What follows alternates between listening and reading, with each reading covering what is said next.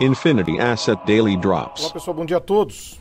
Passada uma semana pesada de indicadores econômicos e também de expectativas importantes em relação a questões políticas, como por exemplo a reforma tributária aqui no Brasil e também o plano de infraestrutura de Biden nos Estados Unidos, a semana começa semelhante ao que terminou semana passada. Temos a expectativa das discussões em relação à reforma tributária aqui no Brasil, que não foi bem recebida pelo mercado financeiro, dado que o mercado financeiro foi o principal alvo disso tudo, com elevações bastante consideráveis de impostos. Obviamente, a questão de impostos sobre dividendos é uma discussão de muitos anos, que viria também com uma redução mais consistente dos impostos sobre pessoa jurídica, de forma a abrir espaço de que pudesse taxar de um lado e deixar de taxar do outro. Mas na verdade, não. No fim, tudo é uma grande elevação de impostos e os problemas graves, as mazelas graves da questão tributária no Brasil, principalmente da questão da complexidade tributária, isso está em aberto ainda.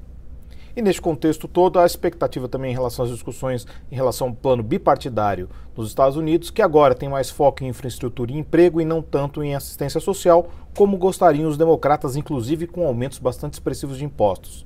Com isso, a possibilidade de um plano novo passar é importante, é grande, beneficia ainda países emergentes como o Brasil, dado o fornecimento de commodities e de todas as questões ligadas à infraestrutura.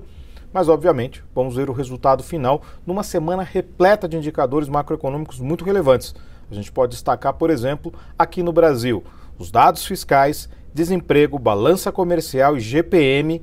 A lista é longa, uma série muito grande de indicadores macroeconômicos, mas também temos nos Estados Unidos o foco com mercado de trabalho, payroll, o ADP Employment, e lá fora uma série de PMIs e SMs e todos, toda a ordem de inflações e dados na Europa e na China. Ou seja, uma semana que demanda bastante atenção.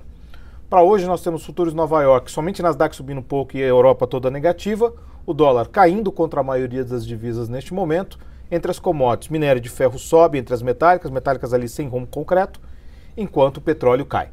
É isso aí, pessoal. Tenham todos uma ótima semana e bons negócios. Infinity Asset Daily Drops.